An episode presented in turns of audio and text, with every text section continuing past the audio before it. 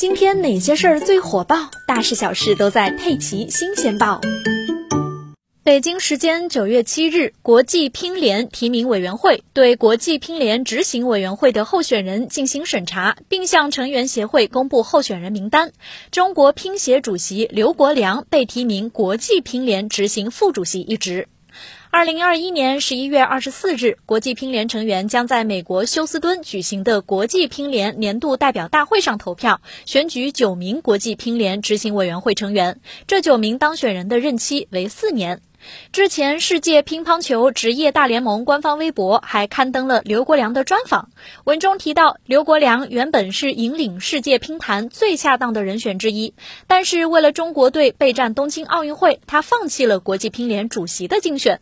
文中提到，今年十一月，国际乒联主席的换届选举将在美国休斯敦世乒赛期间举行。刘国梁是世界乒坛的领袖级人物，也是引领世界乒坛最恰当的人选之一。但是，竞选国际乒联主席需要进行非常复杂而繁琐的筹备工作，而这个筹备的过程呢，与中国队备战东京奥运会的时间相重合，所以最终刘国梁选择将自己的全部精力投入到中国队备战工作当中。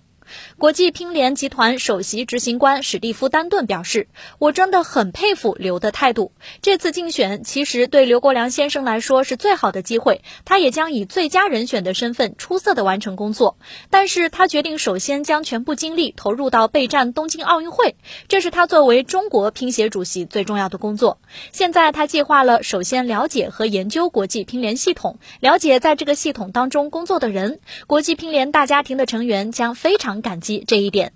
WTT 世界乒乓球公司董事总经理马修·庞德也表示，刘国梁先生是国际乒坛不可多得的领袖级人物，他对世界乒乓球的推广和发展做出了巨大的贡献。